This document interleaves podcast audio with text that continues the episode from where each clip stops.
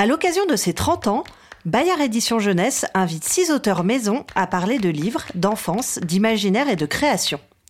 Autour du gâteau, Antoine Doll, Marie-Hélène Delval, Hervé Tullet, Paul Martin, Charlotte Poussin et Evelyne Brizoubellen pour 30 ans de découverte du monde à travers la lecture.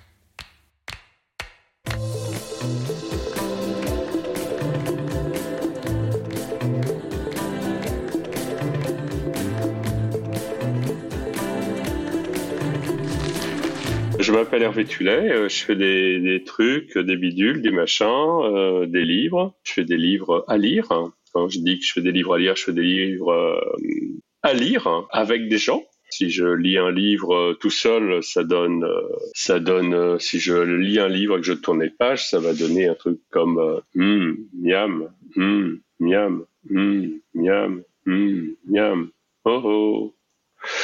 Voilà. Et là, il me manque, euh, il me manque un enfant, il manque deux enfants, il manque trois enfants, il manque quatre enfants, il manque euh, 40 enfants, il manque euh, 400 enfants, euh, parfois plus. Et là, j'ai un hum, et j'entends hum. Et je dis miam, et j'entends miam. Hervé Tullet se méfie des mots. Il n'est pas auteur jeunesse et ne raconte pas des histoires. Au fil des albums et des expos idéales qu'il a partagés aux quatre coins du monde, il bricole des idées pour amuser, surprendre et impliquer les tout petits, eux qui vivent le monde d'avant le langage. Un monde de sons, de couleurs, de formes, de gestes et d'échos qui circulent du livre à l'espace et de l'espace au livre.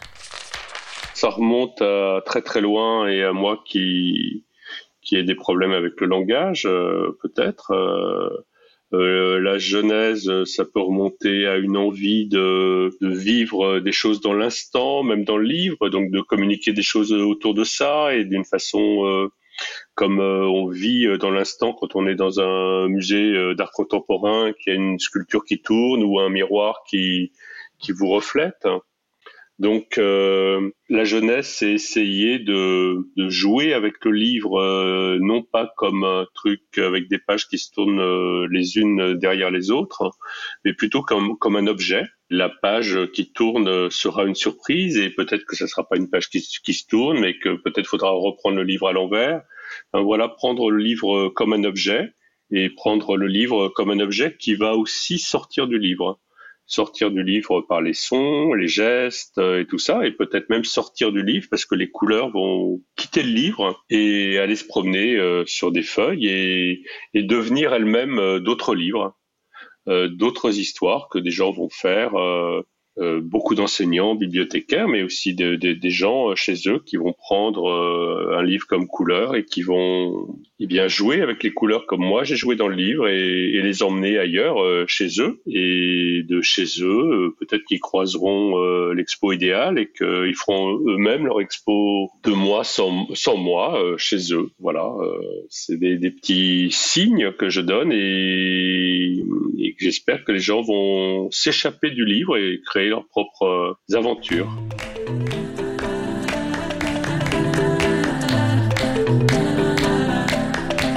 Là, c'est des points, des traits, des tâches, des gribouillages, euh, des bonhommes.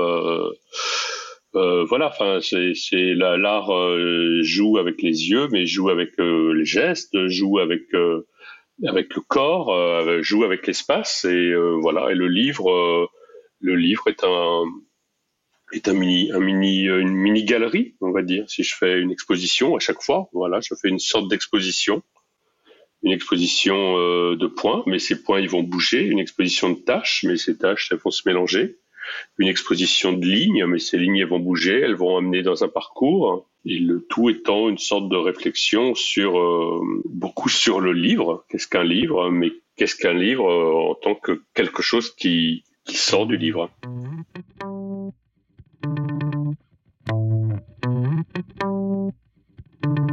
Quand j'entends langage, euh, je pense euh, le langage par les yeux. Les, choses se positionnent devant les yeux. Il y a des choses petites, il y a des choses grandes, il y a des choses qui passent devant, il y a des choses qui passent derrière. Il y a des jeux qui se passent en permanence avec nos yeux. C'est un, c'est un langage. Euh, les gestes, comme j'ai dit précédemment, les sons.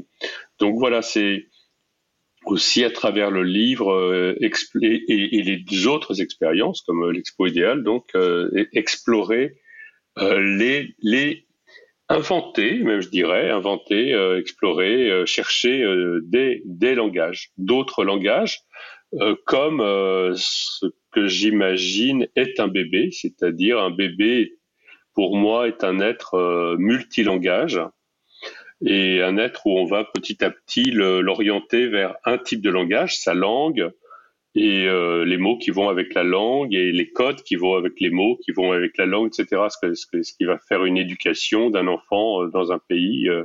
Et moi, je repars peut-être de ce, voilà, quand on parle de, de la genèse, la genèse, elle est là aussi, quoi. C'est-à-dire ce bébé primaire, ce bébé qui vient de sortir, hein, ce bébé qui sait rien, mais donc qui sait tout, euh, en tout cas qui, qui, qui comprend tout, en tout, cas qui comprend quelque chose à tout.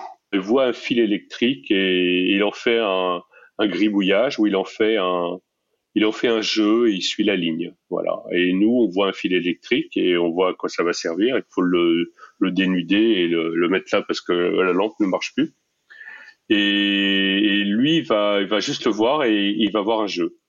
Et voilà, et, c'est ce rapport-là, comme ça, aux, choses, euh, de leur fonction et, plus euh, retrouver euh, l'esprit brut de, du jeu, du regard, par exemple.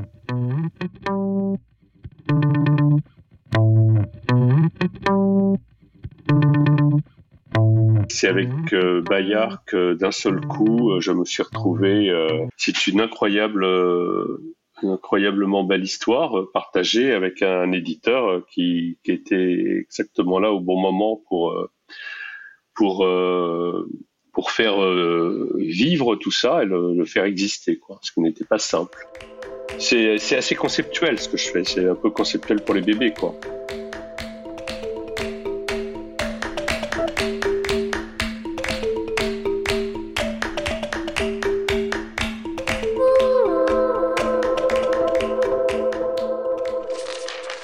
Bonjour, je m'appelle Charlotte Poussin, je suis éducatrice Montessori à EMI depuis l'an 2000 et j'ai élevé cinq enfants, enfin j'élève encore cinq enfants selon la pédagogie Montessori qui m'inspire aussi beaucoup à la maison. Disciple de la grande pédagogue italienne, Charlotte Poussin tord le cou à des siècles de mécanismes rouillés et idées reçues sur l'éducation. Pour se faire entendre, il faut crier. Pour marquer son mécontentement, il faut gronder. L'adulte est puissant et l'enfant incapable. Et si un petit garçon nommé Maxime nous apprenait que l'enfant peut beaucoup plus quand l'adulte lui en donne les moyens Après un moment, Maxime veut changer d'activité. Maman prend un petit personnage et le fait parler en le faisant virevolter. Hé Maxime, s'il te plaît, n'oublie pas de nous ranger. On aimerait bien rentrer chez nous pour nous reposer. Je suis sûre que ta maman va t'aider. Maxime est amusé par cette petite mise en scène et se lance avec maman dans un grand tri géant. D'un côté les planchettes, de l'autre les animaux, un tas pour les figurines, un tas pour les autos.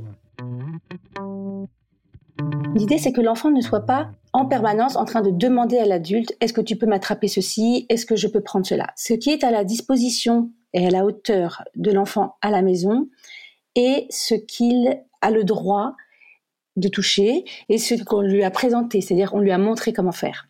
Et donc, tout ce qui est à sa disposition, il a le libre choix de l'activité de le faire, il choisit la durée, euh, s'il travaille sur une table ou sur un tapis, s'il travaille seul ou à plusieurs, tout ça, ce sont des, principes qui sont aussi vrais dans la classe Montessori. L'idée, c'est que dans un cadre structuré, l'enfant ait le plus possible un sentiment de liberté. Ça ne veut pas dire qu'il fait tout ce qu'il veut, mais ça veut dire que il veut ce qu'il fait, c'est-à-dire qu'il choisit vraiment. On lui apprend dès le plus jeune âge à choisir, à choisir entre deux vêtements, à choisir entre deux desserts, encore une fois, c'est pas du tout pour qu'il devienne un enfant euh, dictateur qui choisit tout, mais qu'un enfant qui sache ce qu'il veut, ce qu'il aime, qui il est, euh, pourquoi il le fait, pour qu'il soit vraiment considéré comme une personne à part entière.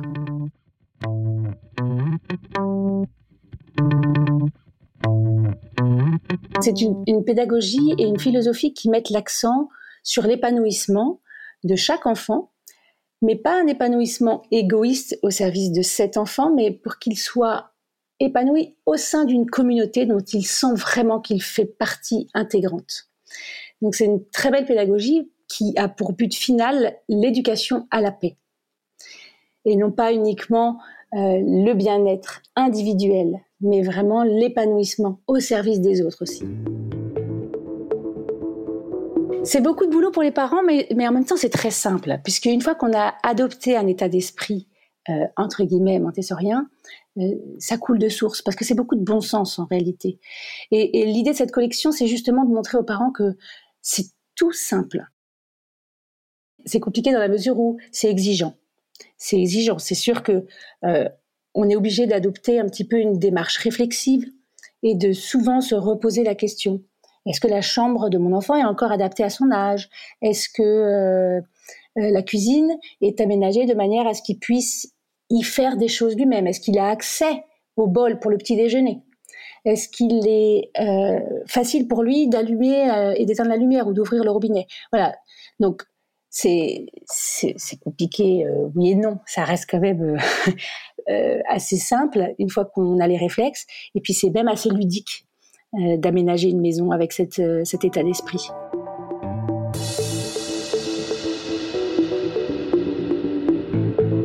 C'est vrai que Maria Montessori le disait souvent, s'intéresser à l'éducation des enfants, c'est avant tout se pencher sur la rééducation des parents.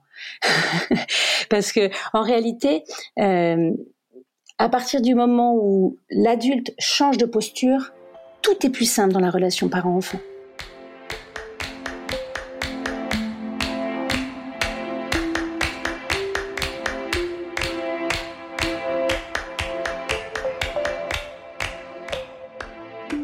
C'est Antoine Doll, alias Monsieur Tan, et donc je suis là aujourd'hui pour euh, parler avec vous de Mortel Adèle.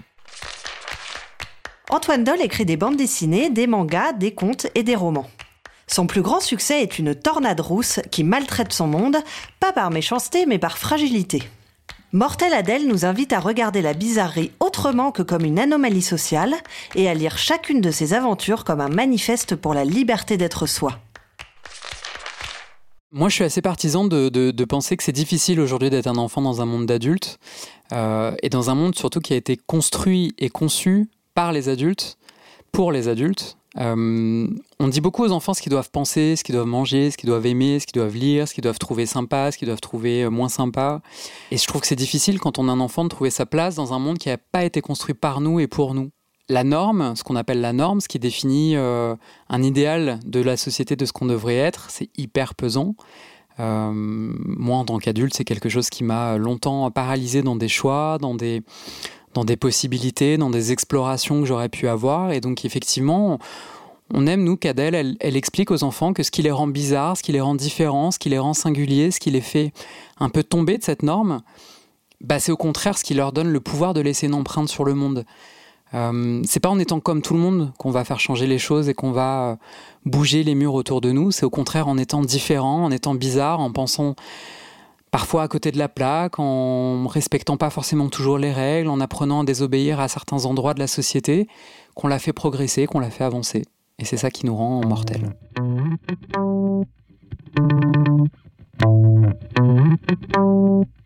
C'est ça qu'on essaie de transmettre avec Adèle aux enfants, c'est cette idée que dans la vie, il y a plein de choses qui nous plaisent pas, euh, qui ne nous correspondent pas, qu'on veut nous imposer, et que ces choses, elles ne sont là que pour nous donner plus de relief, pour nous permettre de voir ce qui est important pour nous et ce qui compte, et ce qu'on a envie de défendre, et ce qu'on a envie de, au contraire, faire briller en nous.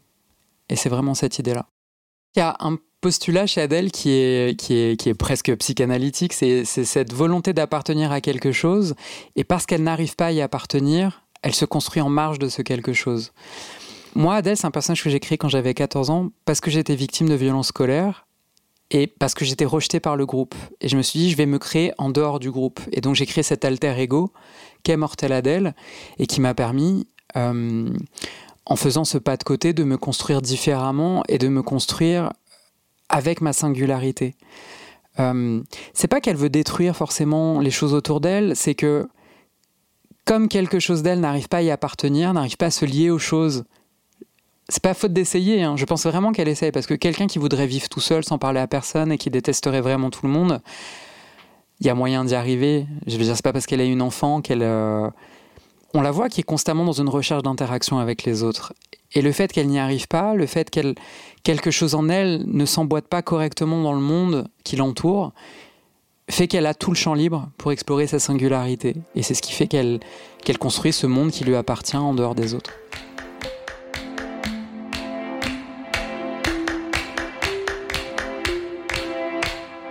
C'est incroyable le pouvoir que les héros ont sur nos vies et je trouve que c'est exactement ça qui est chouette avec cette aventure Mortel Adèle, c'est que c'est une aventure qui m'a réparé moi à 14 ans quand je l'ai créée, quand j'ai eu la nécessité de créer ce personnage à 14 ans, pour qu'elle répare quelque chose de moi et quelque chose de mon rapport aux autres, et qu'aujourd'hui j'en ai 38, et qu'elle continue de me réparer encore en tant qu'adulte, et qu'elle continue encore de réparer l'adolescent que j'ai été, et, et de savoir qu'elle joue aujourd'hui ce rôle-là dans plus de 3 millions de vies à travers les lecteurs qu'on a sur la série, c'est extrêmement précieux. La porte d'entrée vers la lecture que j'ai eue jeune, elle s'est faite par la bande dessinée, elle s'est faite surtout par rapport au magazine J'aime lire. Moi, j'étais pas attiré par les récits à l'époque, j'étais vraiment attiré déjà par la bande dessinée et vraiment j'étais euh, extrêmement fidèle à Tom Tom et Nana, qui était pour moi le summum euh, de l'impertinence à l'époque, euh, avec tous ces petits histoires d'enfants qui désobéissaient, qui faisaient des bêtises. Et j'ai grandi avec les dessins de Bernadette Després. Je trouve toujours fascinant de voir que les livres, ils façonnent les lecteurs de demain, ça c'est sûr, mais ils façonnent aussi les humains qu'on devient. Et, euh, c'est aussi pour ça que quand Adèle elle a débarqué chez Bayard, pour moi il y avait quelque chose d'extrêmement euh, logique euh, et, cohérent et qui aujourd'hui boucle quelque chose de, très précieux dans mon parcours d'enfant et de lecteur.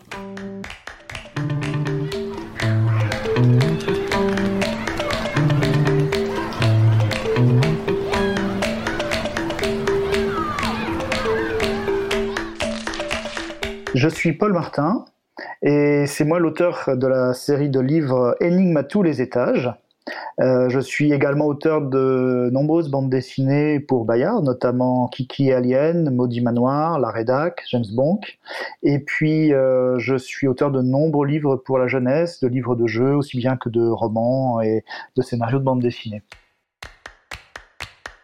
Qui est derrière la porte et que fait-il? Paul Martin l'a bien compris. Face au monde qu'il découvre, chaque enfant est un espion. Dans ses énigmes à tous les étages, ce spécialiste des jeux manie ce mélange d'excitation, de peur et de curiosité qui fondent le rapport à l'inconnu. Une seule chose à faire pour en percer les mystères, regarder, recouper, analyser et surtout être attentif aux détails. Nom de code, énigme à tous les étages. Signe particulier, livre-jeu qui se plie et se transforme à chaque enquête. Mission, résoudre les énigmes et démasquer les coupables. Les énigmes ont, sont parues dans Astrapi à partir de 1993. Un jour, je me suis amusé à plier les pages du journal pour voir si ça m'inspirait des, façons de, jouer pour les lecteurs en, euh, voilà, en jouant sur les parties cachées euh, et découvertes. Et puis assez simplement, je me suis rendu compte qu'on pouvait très facilement faire un, montage qui permette de, découvrir euh, l'intérieur d'un bâtiment lorsqu'on ouvrait les pages et de, de montrer l'extérieur lorsqu'on refermait les pages. Et ça m'a donné envie de créer des énigmes qui demanderaient de regarder les indices dans les deux dimensions, euh, extérieure et intérieure, avec des personnages qui chacun raconterait leur témoignage. On a fait un premier recueil une dizaine d'années plus tard, et puis ensuite, euh, vu le succès de ces énigmes, j'ai commencé à en faire directement pour, euh, pour en faire des albums.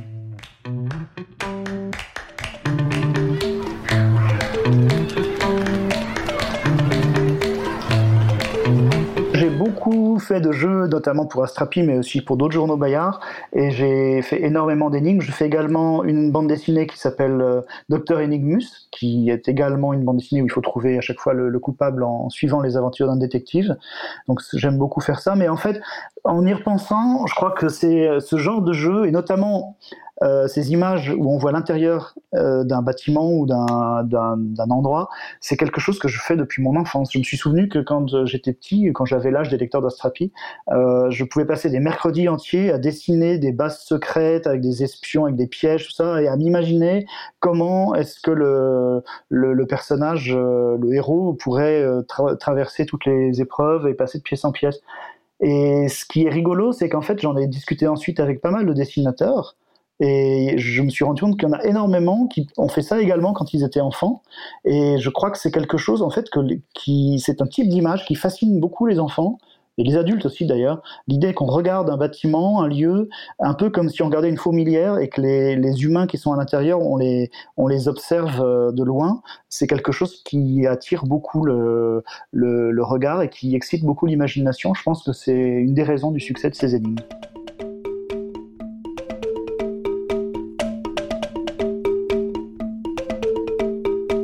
Crois qu'en tant que, que lecteur et en tant qu'amateur de jeu, euh, j'ai longtemps cherché des énigmes qu'on pouvait résoudre et qui étaient satisfaisantes. C'est-à-dire pour moi, une bonne énigme, en fait, euh, c'est pas du tout euh, comme un roman policier où on doit être surpris et où on doit pas trouver le coupable jusqu'à la fin. Au contraire, une énigme, un jeu énigme, il faut que le lecteur soit en mesure, s'il applique vraiment son observation et sa logique, euh, de découvrir la, la réponse.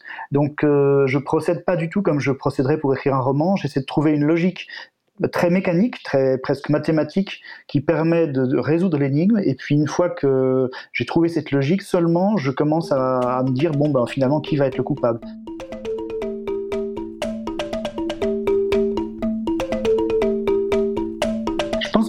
Effectivement euh, un plaisir euh, chez les enfants de résoudre des énigmes parce que ça leur donne une certaine maîtrise d'un monde qui est souvent celui des adultes. C'est-à-dire que dans ces histoires, euh, dans les, énigmes que je fais, on est dans le monde des adultes, il y a, pas, il y a rarement des enfants. Et pour une fois, le lecteur, le jeune lecteur, est en mesure euh, de contrôler, de comprendre et d'être plus malin, en quelque sorte, que les, personnages adultes qui composent les énigmes. Donc ça fait partie sans doute euh, de ce plaisir-là.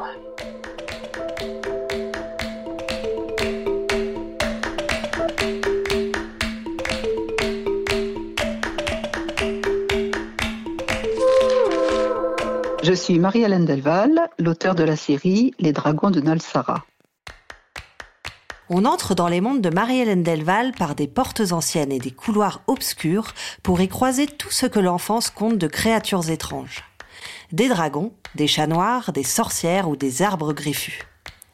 On en ressortira émerveillé ou effrayé, mais toujours un peu plus maître de ses émotions face à l'inconnu. Alors qu'il s'immobilise sur le seuil sombre, deux petites lumières clignotent soudain dans l'obscurité, une de chaque côté de l'entrée. Ce sont deux flammes dansantes qui viennent de s'allumer dans des vasques en forme de coquillage accrochés à la paroi. À leur lueur, on devine un long couloir qui s'enfonce au cœur de l'étrange demeure. Les enfants avancent prudemment. Deux autres lumières s'allument, puis deux encore. Cette petite scène m'a été directement inspirée par un film que j'adore, qui est La Belle et la Bête de Cocteau. Et quand le marchand, le père de la Belle, entre pour la première fois dans le château magique de la Bête, il rentre dans ce, château tout sombre, il y a un escalier, exactement comme je le décris, un grand portail tout noir. Il rentre dans ce grand couloir très profond et à mesure qu'il avance, des candélabres s'allument tout seuls comme par magie pour éclairer son chemin. Et cette scène est absolument magique.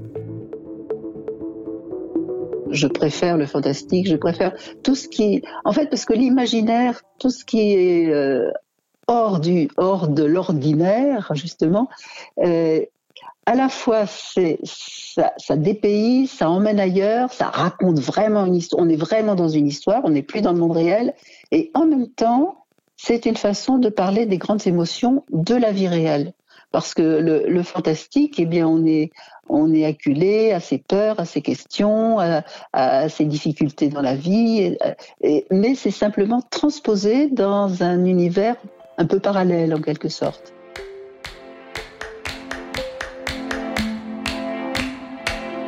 Tout ce qu'on écrit, c'est toujours un peu nourri de, des émotions de l'enfance.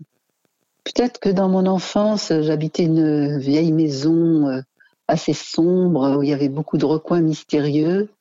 Et ça a dû beaucoup influer euh, sur mon imaginaire. Ce qui est très intéressant dans le fantastique, c'est que c'est une façon de parler euh, de façon amusante, d'une certaine manière, entre guillemets, à la fois du bien et du mal, de la mort, de la vie, des grands thèmes de la vie. Voilà.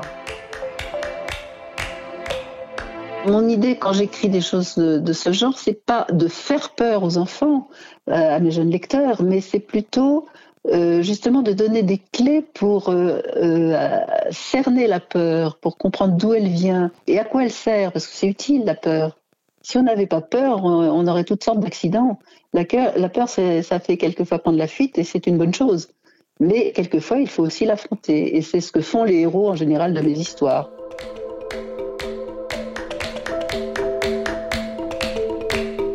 Au départ, je voulais écrire seulement un petit roman dans le genre euh, fantasy pour euh, les jeunes lecteurs. Et c'est en rencontrant ces jeunes spectateurs qui me parlaient d'Eragon euh, je m'étais dit, tiens, pourquoi je leur ferais pas un petit roman dans ce genre-là, mais qui soit euh, lisible par des enfants à partir de 8-9 ans.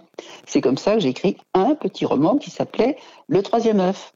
Et puis la directrice éditoriale m'a dit, écoute, dans ce genre-là, ce serait pas mal de faire une trilogie. Donc j'en ai écrit un deuxième, c'était possible puisque j'avais une fin ouverte, comme on dit. Puis un troisième, puis la fin était toujours ouverte, alors j'ai continué et c'est comme ça que j'en ai écrit 20, ce qui n'était pas du tout prévu au départ je n'écris jamais de scénario, ça me bloquerait complètement. il faut que je parte avec mes personnages et puis euh, j'ai toujours l'impression que c'est eux qui décident ce qui va arriver. J'ai toujours l'impression un peu de courir derrière eux euh, avec ma petite caméra dans la tête là et puis euh, je raconte ce que je vois, ce qu'ils font, ce que j'entends, ce qui se passe.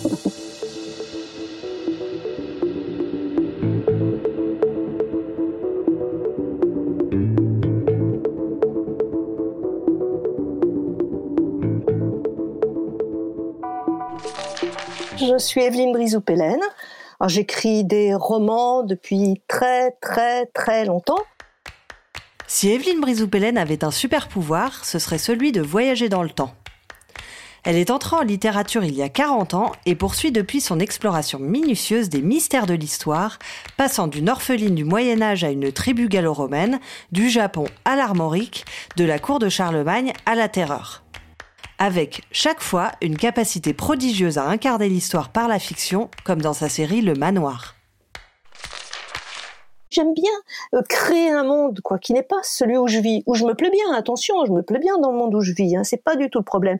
Mais je trouve que c'est bien de partir justement en imagination, de partir dans d'autres temps, dans d'autres lieux, dans d'autres énigmes, dans d'autres types d'énigmes.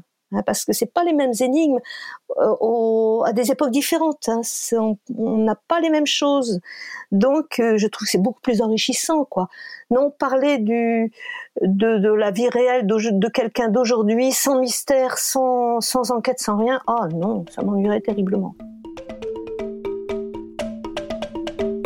C'est toujours un long travail une série parce que c'est des choses qui viennent petit à petit s'ajouter les unes aux autres. Hein. Le sujet d'un roman se concrétise rarement à partir d'une seule idée. Hein. Il se trouve plutôt au croisement de plusieurs, de beaucoup même quelquefois. Alors par exemple pour le manoir, euh, l'idée peut-être de base, enfin je sais pas si une idée de base. Une des idées c'est nous n'avons qu'une vie. Quels que soient les choix, même très différents qu'on y fait, elle reste unique. Et puis elle est brève, on la quitte forcément sans avoir fait tout ce qu'on aurait pu faire. Mais le plus terrible serait de la quitter avec un, le sentiment de l'avoir raté. Voilà. C'est pourquoi j'ai imaginé le manoir où on peut se rattraper, comprendre, euh, réparer, euh, accepter. Alors ça, c'est une des sources d'inspiration. Nous n'avons qu'une vie. La deuxième source, c'est le passé. résoudre des vieilles énigmes en allant carrément y voir. Alors ça, c'est mon rêve. Pouvoir aller voir dans le passé, ouvrir une petite fenêtre, là, regarder. Formidable. Une sorte de colcaise, quoi. Euh, en fait, j'adore les mystères. Donc euh, voilà, dans le manoir, c'est plein de mystères de toutes sortes. Voilà, c'est comme ça qu'il est né. J'aime bien, j'aime bien tout ce qu'on ne connaît pas bien. Alors à chaque fois que je me plonge dans un sujet, euh, c'est toujours avec passion, hein, parce qu'on découvre toujours mille choses qu'on ne, qu'on ne connaît pas, qu'on ne sait pas. C'est incroyable euh, la montagne de choses qu'on ne sait pas par rapport à ce qu'on sait. Bon, depuis que je travaille sur la documentation, euh, ça fait déjà plus de 40 ans que j'écris des romans. je sais plein de choses évidemment, mais j'en oublie beaucoup. Hein, faut pas croire que je sois un puits de science, j'en oublie beaucoup. Mais il y a énormément de choses que je découvre sans arrêt. Et je trouve que c'est tout à fait passionnant. Et comprendre ce qui s'est passé avant nous éclaire complètement aujourd'hui finalement.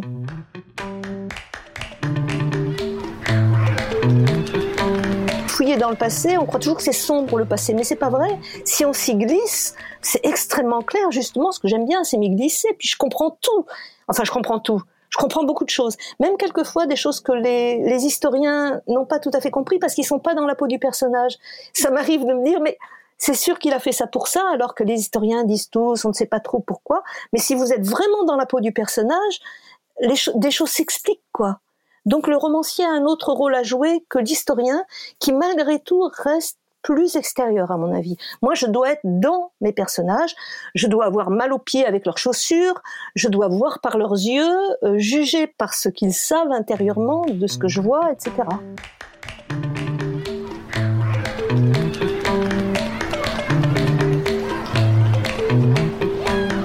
bon anniversaire à Bayard Édition, 30 ans d'existence. Et j'étais déjà auteur chez eux il y a plus de 40 ans. Donc, c'était pas l'édition, c'était la presse. Mais je suis passée petit à petit dans l'édition. Et Bayard est une maison que j'aime beaucoup. Et joyeux 30 ans. Joyeux anniversaire Bayard, qui a bercé mon enfance. Je suis pas un, garçon qui dit, bon anniversaire euh, comme ça, mais, mais euh, je peux dire sincèrement bon anniversaire à Bayard parce que, parce que voilà, on a vécu une très belle expérience euh, d'équipe ensemble. Bon anniversaire Bayard. Ce podcast vous était présenté par Bayard Jeunesse. Merci de l'avoir écouté, merci de le partager si vous l'avez aimé.